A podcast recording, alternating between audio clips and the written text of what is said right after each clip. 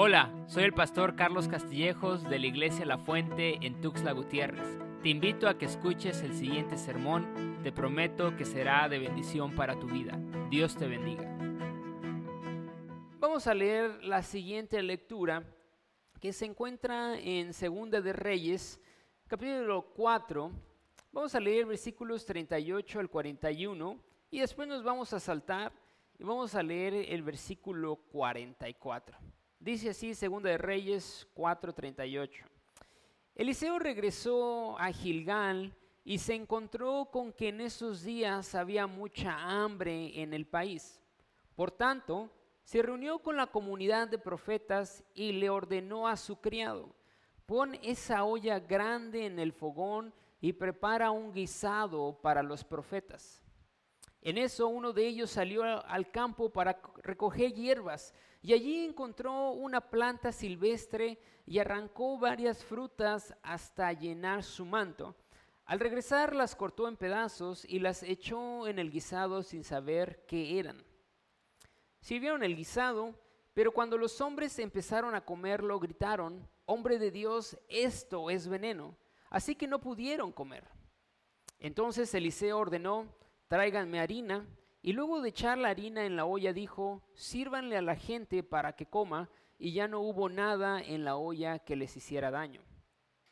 Entonces el criado les sirvió el pan, y conforme a la palabra del Señor, la gente comió y hubo de sobra. Amén. Hace varios ya, hace varios años, ya hace varios años, eh, yo todavía vivía aquí en la casa con mis papás, todavía no me había ido al extranjero a estudiar la maestría. Y a mi mamá le gusta cocinar mucho. Ella eh, cocina un flan, le sale muy rico, le sale exquisito. Yo creo que de todos los postres que ella cocina, ese es el número uno y lo cocina constantemente. Eh, ella tiene tres hijos, solamente a uno de ellos se le dio la cocina, que es mi hermano José, él es el más chico, él es el que como que le sabe. De hecho, un tiempo quiso ser chef, después se siguió por nutrición pero es como que al único que se le dio la cocina. Mi hermano Rubén, eh, bueno, no, no, no ha dicho nada al respecto, pero yo sí no doy ni una en la cocina, no es mi habilidad. Tengo grandes habilidades, ¿verdad? El Señor me bendice en algunas cosas. Creo que se me da hablar en público, decir uno que otro chiste, creo que la gente se ríe. No sé si por compromiso o porque le hace reír, pero se ríe. Pero la cocina definitivamente para nada. Hace varios años, como ya mencioné, estaba ayudando a mi mamá para hacer el flan. Y en ese día aprendí lo que era un baño María. Porque yo no sabía que era un baño María. Tal vez uno puede decir, ay, pastor, ¿cómo que no sabía que es un baño María? No lo sabía. Ese día me tocó aprender. Mi mamá tenía una olla grande, le había puesto agua y aparte tenía el recipiente del flan ya había puesto todo el flan y me dice, Carlos, ahora le estaba ayudando a mi mamá, le abrí las latas porque se necesita mucha experiencia para abrir latas, las abrí, las lavé primero, ¿verdad? No estuvieran sucias, abrí las latas, las puse en el recipiente y le dije a mi mamá, ¿qué más mamá? ¿Qué más? Eh, ¿Cuál es el siguiente paso para cocinar el flan? Me dijo, ahora hoy echa el flan en esta olla enorme porque vamos a hacer el baño María. Excelente mamá, muy bien. Entonces yo agarro el traste, pero en mi mente, mi mente era agarrar el traste y aventar todo el flan a la olla que tenía agua hirviendo porque el baño María. Y en mi mente yo dije, bueno, cuando eche el flan, el baño María va a producir la textura de flan y después lo vamos a sacar y lo vamos a meter al refrigerador. Eso pasó por mi mente, baño María. Sin embargo, cuando ya lo iba a aventar todo a la olla, mi mamá, no, no, no, no, no, me está diciendo, ¿qué estás haciendo? Pues el baño María, mamá, el baño María para meterlo al refrigerador. Me dijo, no, me dijo, ¿qué acaso no sabes qué es el baño María? Y yo, pues, baño María, mamá, lo echas ahí, lo metes al refrigerador. Me dijo, no, y ya me dio mis lecciones. Mire, el baño María es, agarras el traste, así como está el traste, lo metes y se produce algo químico, biológico ahí, no sé qué sea, pero así se cuaja, no sé, después se saca y se mete al refrigerador y así es la textura. Y yo, ah, mire, qué interesante, ¿verdad? Mis hermanos les, les platicamos y me dijeron, ¿qué nunca lo aprendiste en la secundaria, los baños María? Esa fue la primera vez que aprendí el significado del baño María. No se me dio, pero ahí estaba yo listo, dispuesto para ayudar. Y creo que fue la única vez que ayudé a mi mamá, ya después me pasó la receta, pero sí aprendí el baño María, sí supe que ya baño María. En Estados Unidos una vez estaba nevando, no había nada que hacer y me puse a cocinar. Ándale, y que el baño María, todo, le hablé a mi mamá, cuando le pongo a la estufa, como allá es en, no utilizan centígrados, lo utilizan en Fahrenheit, ¿verdad? No, que mamá en Fahrenheit, éxito total en el seminario. Todos los gringos les gustó mi flan cocinado con baño María. Y yo dije, ¿cómo es que se dice baño María en inglés? Porque varios me preguntaron la receta. Y yo, ¿cómo se dice baño María en inglés? Y decían, mm, uh, Mary Bath, Mary Bath, algo así. Y todos me dijeron, ¿cómo? Y ya después me dijeron cómo se pronunciaba en inglés, que ya se me olvidó cómo se era, pero me di a entender. Y éxito total, hasta me decían, oye, deberías de vender flan. Ya dije, tampoco es para tanto, aquí está, es de una vez ya. Pero aprendí cómo se hacía el flan con baño María. Y uno pregunta, ¿y por qué el pastor saca este tipo de historias que acabamos de leer en, verdad, después de haber leído en la Biblia? Porque lo que se está suscitando en estos versículos es algo similar. Segundo de Reyes, capítulo 4, nos está hablando de uno de los más grandes profetas en el Antiguo Testamento que se llama Eliseo. No es Elías. Eliseo era el discípulo de Elías que ahora ha tomado el manto como el discípulo de Dios. Y en estos versículos nos hablaban que hay hambre en la tierra. En esa parte del mundo estaba, había hambre. Y entonces eh, Eliseo va a la comunidad de los profetas. No sé cómo era la escuela en aquel tiempo, pero él era el profeta mayor y habían varios profetas que aprendían de él. Y muchos de ellos decían, Eliseo, estamos, tenemos hambre, no hay ni dónde comer, tú eres el profeta del Señor, hagamos algo. Y Eliseo le dice a su criado, ah, sácate una olla, ¿verdad? Ponle agua, porque vamos a hacer un guisado. Entre ellos había un profeta que también no le sabía la cocina, al parecer, no le sabía nada. Y le dan la orden, oye, pues vete a recolectar frutos de los árboles para que se lo echemos a la sopa y nos quede de lujo. Y ahí va, no sé por qué mandan siempre al inexperto, no lo dice la Biblia, pero al parecer mandaron al inexperto a buscar frutos en la tierra y empieza a sacar los frutos y dice que sin saber, ¿verdad? Este profeta, muy profeta, pero muy inexperto en la cocina, empieza a agarrar frutos silvestres, pero que eran venenosos o que no eran buenos para el cuerpo humano. Yo creo que este, no sé si era joven o era adulto, no nos dice la Biblia, agarra todos los frutos, viene enfrente del, del profeta Eliseo, aquí están, papá, todos los frutos que me pediste, los echa, ¿verdad? Sin pensar, los echan todos a la sopa. Y cuando empiezan a comer, los profetas empiezan a decir, Eliseo, Eliseo, esta sopa tiene veneno. Y entonces Eliseo, a ver, dice, calma, todos calmados, tráiganme harina. Y Eliseo agarra la harina y la mete a la sopa y purifica en la sopa. Y la Biblia nos dice que después de que tiró harina, todos pudieron comer sin ningún problema. Nos brincamos al versículo 44, pero inmediatamente de esa historia nos dice que viene una otra persona de muy lejos y le trae 20 panes a Eliseo. Al parecer la Biblia nos dice que hay 100 profetas que están comiendo su sopa y ahora le traen 20 panes a Eliseo. Y Eliseo le dice a su criado, ve y repártelos a todos ellos. Pero el criado le dice, oye, pero tenemos 100 profetas y solamente tenemos 20 panes. ¿Cómo le vamos a dar de comer a tanta gente? Y Eliseo dice, la palabra del Señor dice así, que todos comerán, pero no solamente van a comer, sino que sobrará. Y el siervo de Eliseo empieza a repartir y se da cuenta que la promesa del Señor se cumple, que los 20 panes el Señor los multiplicó y todos comieron, pero hubo de sobra. Esa es la historia que acabamos de leer, son dos. Sin embargo, el primer punto en el que yo me quiero enfocar es cuando esta persona viene y trae frutos venenosos a la sopa, las pone dentro de la sopa. Al parecer eran frutos que en pequeña cantidad no mataban a la persona, pero en mucha cantidad podía llegar la persona hasta la muerte.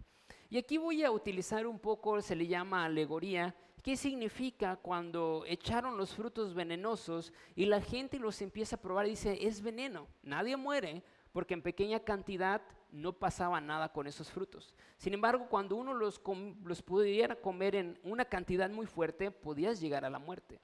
Esto lo podemos traducir en, en el mundo actual como aquellos hijos del Señor, aquellas personas que han creído en Jesús y que se esfuerzan por vivir una vida correcta, muchas veces eh, tenemos que estar al pendiente porque como hijos del Señor, sin darnos cuenta, podemos empezar a consumir veneno en pocas cantidades. Pero ¿cómo es eso que podemos empezar a consumir veneno en pocas cantidades? Porque en esta vida que es imperfecto, en este mundo, Muchas veces algunos de ustedes o muchos de nosotros vamos a enfrentar situaciones donde el veneno de la amargura puede empezar a entrar a nuestro sistema. Y sin darnos cuenta, cada uno de nosotros, aunque muy profetas que podamos ser, podemos empezar a consumir veneno que es el veneno de la amargura, el veneno de la ira, el veneno de la división, el veneno, ¿verdad?, de los pleitos. Y aunque puedas estar años en la iglesia, esos venenos que se van acumulando poco a poco pueden llegar a destruir tu vida espiritual, tu vida saludable y alejarte del Señor eventualmente. En, en, los retiros de ayuno y oración, en el curso de sanidad interior, nos hemos dado cuenta que muchas veces las personas están enfermas y llevan años en la iglesia, pero están enfermas y no les encuentran los doctores ninguna respuesta. ¿Por qué está enferma? ¿Verdad? Van al doctor y no saben qué tiene, se gastan mucho dinero yendo a doctores, pero al final de cuentas en un retiro de ayuno y oración o en sanidad interior se dan cuenta que lo que los estaba afectando era el veneno de la ira, de la amargura y de la falta del perdón. Se dan cuenta, porque por muchos años lo empezaron a consumir y empezaron a destruir sus vidas y las de su familia. La falta del perdón. Por eso nosotros tenemos que estar sumamente listos para identificar qué áreas de nuestras vidas nos están envenenando y que el Señor tiene que poner harina para purificar nuestras vidas, para que ese veneno en el nombre de Jesús se vaya de nuestras vidas y podamos vivir una vida en abundancia como Jesús lo dice, que nos vino a dar vida y vino en abundancia. Hay gente en los retiros de ayuno y oración que vomita, perdón por la expresión, saca la comida porque están siendo liberadas en el nombre de Jesús, pero es, es tanto el resentimiento que el mismo cuerpo cuando son liberadas en el nombre de Jesús lo empiezan a sacar, lo empiezan a sacar y pueden y nos testifican tantos años que estuve en la iglesia, pero por la raíz de la amargura, del odio, nunca me he sentido tan bien como hasta el día de hoy libre en Cristo Jesús. Y por eso tú te tienes que sentar, identificar cuál es tal vez un veneno que está entrando a tu vida. Ya no es la respuesta, no, es que yo voy a la iglesia, es que no te estoy preguntando eso si vas a la iglesia, no. No te estoy preguntando en qué ministerio estás, no te estoy preguntando cuánto diezmas, te estoy preguntando que si estás identificando cuáles pueden ser los posibles venenos que tú estás adquiriendo y que te están impidiendo vivir una vida en abundancia en Cristo Jesús? Esa es la pregunta. Porque déjame decirte qué es lo que quiere hacer el Señor. Dios quiere poner harina en tu vida, por así decirlo. Él te quiere hacer libre del resentimiento, del odio, de la amargura. Hay hijos que no pueden ver a sus papás ni en persona, aun cuando comen en la misma mesa todos los días. Y el hijo que está consumiendo el veneno consumiendo el veneno día tras día porque no puede ver a su papá, no lo puede ver. Y todo eso, el que va a salir más afectado es el hijo. Por eso, jóvenes, ustedes tienen que también estar bien identificados, aunque sean jóvenes, aunque sean menores de edad, cuáles son esos venenos y decirle, Señor, hazme libre en Cristo Jesús. Señor, quita todo odio, todo resentimiento. Hay personas que no pueden levantar sus manos al Señor cuando cantamos porque están enojados desde lo más profundo de su corazón y no pueden decir, Señor, te amo, porque los limita.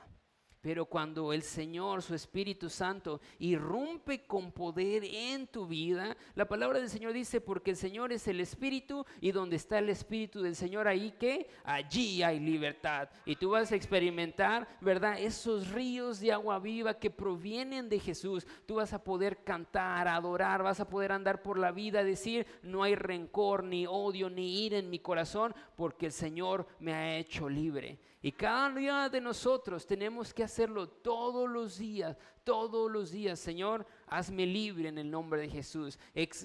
quita de mi vida todo veneno que pudiera haber y dame amor, dame gozo, dame paz. Y vas a ver que tu vida va a cambiar al 100%, porque en el nombre de Jesús y en el poder del Espíritu Santo, tú has sido libre. Amén no consumamos más veneno, nos llenemos del amor y del gozo del Señor.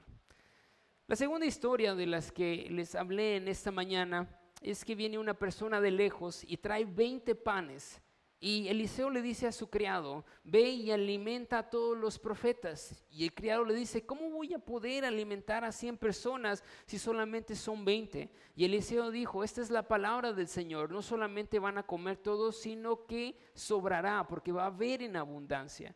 Y tuvo que actuar en fe el criado, tuvo que empezar a repartir a cada uno y actuar en fe, y el Señor lo multiplicó. Pero este es el punto que quiero tocar en esta mañana. Dios es soberano. Dios lo puede todo. Dios puede actuar en un momento y darte lo que tú necesitas en lo económico, en la familia, puede abrirte las puertas. Él lo puede hacer en un solo día, en un instante.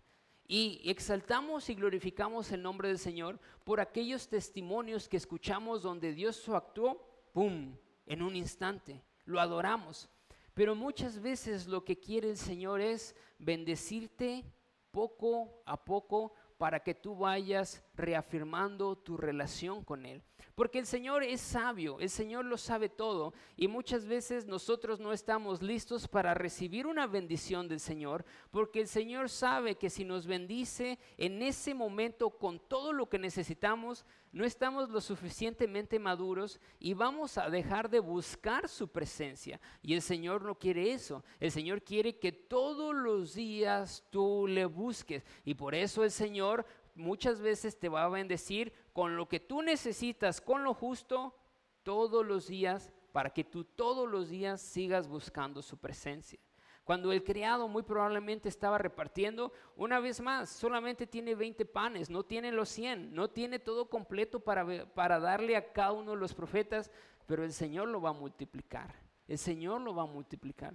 Cuando el pueblo de Israel va a entrar a la tierra prometida, el Señor les dice, no les voy a dar toda la tierra prometida en ese momento a ustedes, no voy a destruir a todos sus enemigos de un jalón, porque Él dice, si ustedes van y yo destruyo a todos sus enemigos en un día, las bestias del campo los van a poder atacar. Va a ser un territorio tan extenso que ustedes no van a poder, ¿verdad?, expandirse en un solo día. Por eso el Señor les dijo, lo voy a hacer paso a paso pero también quería trabajar con el pueblo de Israel para que ellos todos los días dijeran, Señor, danos la victoria sobre nuestros enemigos. Señor, seguimos dependiendo de ti. Señor, seguimos acudiendo a ti. Tú eres nuestro único Señor y Salvador. Por eso el Señor los bendecía con lo justo que necesitaban en ese momento, porque no estaban preparados. Y muchas veces voy a tocar lo económico.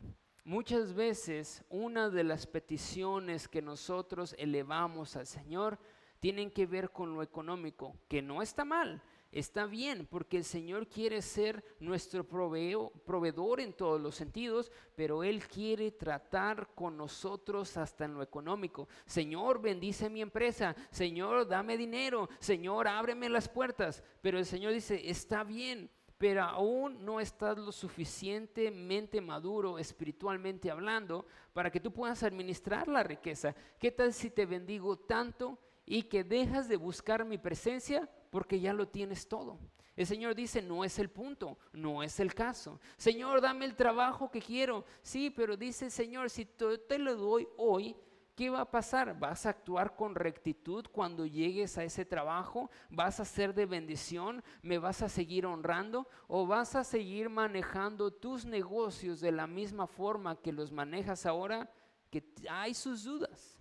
Por eso el Señor muchas veces nos procesa con lo que tú tienes, con el trabajo que tú tienes, con las finanzas que tú tienes en este momento. El Señor las utiliza y te va a dar todo lo que tú necesites pero muchas veces lo justo y no te va a dar más, porque el Señor quiere que cuando Él te bendiga con lo justo, al otro día tú estés, Señor, yo dependo de ti, mis finanzas dependen de ti, tú eres el que me abre las puertas, tú bendíceme, tú prospérame. Y la siguiente semana tú digas, Señor, tú eres mi Señor y tú eres mi proveedor, yo dependo de ti, tú bendice mi negocio, tú mándame los clientes. Y en seis meses que tú sigas, Señor, mi negocio depende de ti, tú me bendices. Y cuando el Señor te bendiga en abundancia, tú digas, mi negocio depende de ti, mándame los clientes, tú eres mi proveedor, el que me mía, el que me guarda, el que me protege. Y el Señor va a decir, Él ya ha aprendido.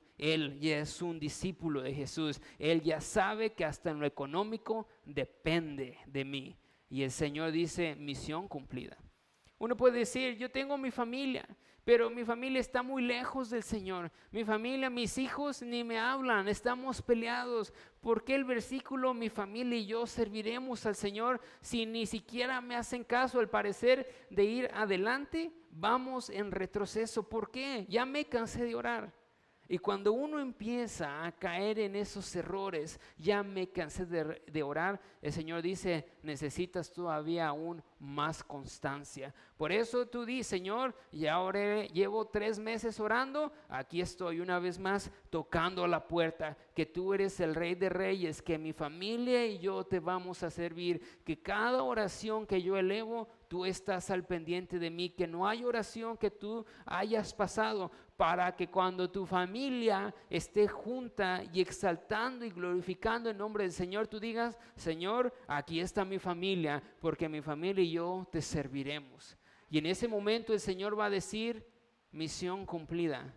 Mis hijos están más maduros espiritualmente. Ahora pueden administrar la bendición aún mejor porque el Señor te quiere bendecir aún más en todas las áreas de tu vida. Porque muchas veces como humanos cometemos errores. Como aprendíamos hace unos domingos, muchas veces para algunos lo que alguna vez fue santo, lo que alguna vez fue motivo de, de gozo, se volvió algo común. Y el Señor no quiere eso. El Señor quiere que para ti lo santo siempre sea motivo de exaltación, de alegría, de levantar tus manos a Él. El Señor no quiere que lo que alguna vez fue sagrado y fue santo para ti se convierta en algo común. Hace varios años escuché el testimonio, y ya con esto voy a terminar, de que había alguien que vivía en la frontera de los Estados Unidos y decía, mi petición de oración es que el Señor me dé un carro un carro para irme a trabajar, un carro para que yo pueda hacer todas mis necesidades. Y todo, toda la iglesia, todo ese grupo oraba, Señor, bendícelo con un carro, Señor, dale. Eventualmente, ¿qué pasó? El Señor contestó la oración y les dio, le dio un carro a este joven que lo pedía. ¿Qué pasó? Semanas después se dieron cuenta que el joven los domingos ya no llegaba a la iglesia ¿verdad? Como que dejó de llegar a veces. A veces se asomaba a ver qué había, pero ya la constancia que él alguna vez mostró ya no estaba. Y le dijeron, oye, ¿por qué ya dejaste de venir a la iglesia desde que el Señor te dio un carro? Ah, es que de lunes a sábado trabajo y trabajo fuerte. El domingo, gracias al Señor que me dio un carro, me paso la frontera a México para descansar, renovar fuerzas y el lunes estoy listo para regresar al trabajo. Se olvidó del Señor cuando recibió la bendición del Señor. El Señor le cumplió, le dio un carro, pero tal vez él no estaba lo suficientemente maduro para saber administrar la bendición del Señor. Y Dios por eso dice, ¿qué es lo que tienes? Es que tengo 20 panes, ¿cómo voy a alimentar a las 100 personas, Señor? El Señor dice, ¿qué es lo que tienes? Que con eso te voy a bendecir. Y todos los días busca la presencia del Señor. Todos los días, Señor, esto es lo que tengo, esto es lo que me has dado y sé que es lo que necesito para el día de hoy. Y al siguiente día, Señor, yo dependo de ti. Y cuando pasen los meses, tú vas a decir, soy una persona más madura. Y ahora que el Señor me ha bendecido tanto, sigo diciendo, Señor, yo dependo de ti. Toda mi casa y yo te serviremos, porque estás experimentando la bendición del Señor. Yo te pido que cierres tus ojos ahí donde estás.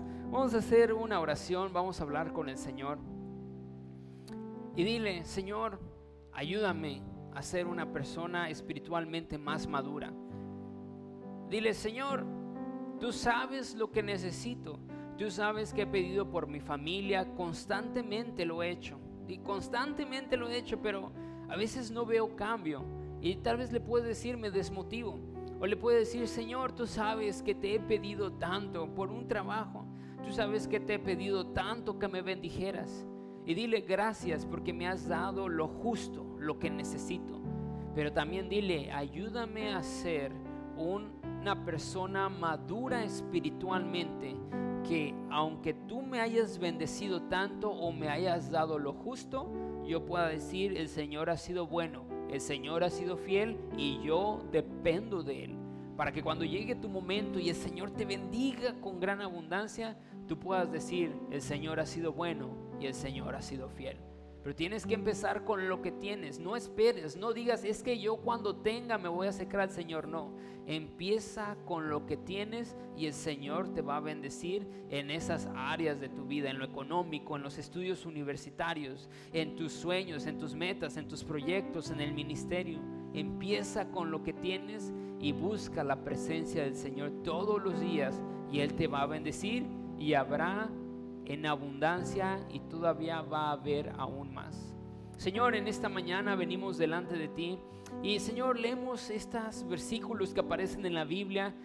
Padre, y primeramente, ayúdanos a sacar, Señor, todo veneno que haya en nuestro cuerpo, toda raíz de amargura, de odio, Señor, de, rivalidad, de falta de perdón, Señor Dios. En el nombre de Jesús, yo te pido que tú lo expulses de nosotros, Señor. Que tú vengas y tú expulses todo aquello que no te agrada, Señor. Y que nos hagas libres en Cristo Jesús. Y que podamos vivir vidas que te agraden. Y que cada uno de tus hijos podamos, Señor Dios, experimentar esa en abundancia que Cristo Jesús nos da, Señor, y nos ofrece. Si alguien aquí, Señor, todavía por muchos años, Señor, sigue sintiendo esa falta de perdón, Señor, ese odio, esa división, Señor, la reprendemos en el nombre de Jesús, Padre mío, y que tú nos hagas libres en Jesucristo y que tú expulses todo ese veneno, Señor, que lo único que hace es destruirnos, Señor. Al mismo tiempo, Padre mío, te damos gracias por todo lo que nos has dado. Señor, esto es lo que tenemos el día de hoy y te agradecemos. Este es el trabajo que tú nos has dado el día de hoy y te agradecemos. Esta es la familia que tenemos el día de hoy y te agradecemos. Esta es la situación por la que estamos pasando el día de hoy y te agradecemos, Padre mío. Y todos los días Ayúdanos a buscar tu presencia y que todos los días, Señor, tú nos bendigas y que todos los días no nos olvidemos de ti para que cuando llegue la gran bendición en abundancia, podamos decir, el Señor ha sido bueno, pero yo seguiré manteniéndome firme en los caminos del Señor. Tú multiplicas, Señor, tú bendice aún más, Señor Dios, y que todos los días exaltemos y glorifiquemos tu nombre, Padre mío. Y todo esto lo pedimos en el nombre de Cristo Jesús, nuestro único Señor y Salvador. Amén y amén. amén.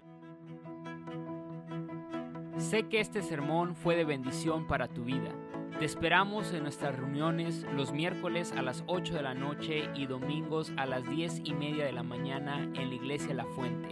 Dios te bendiga.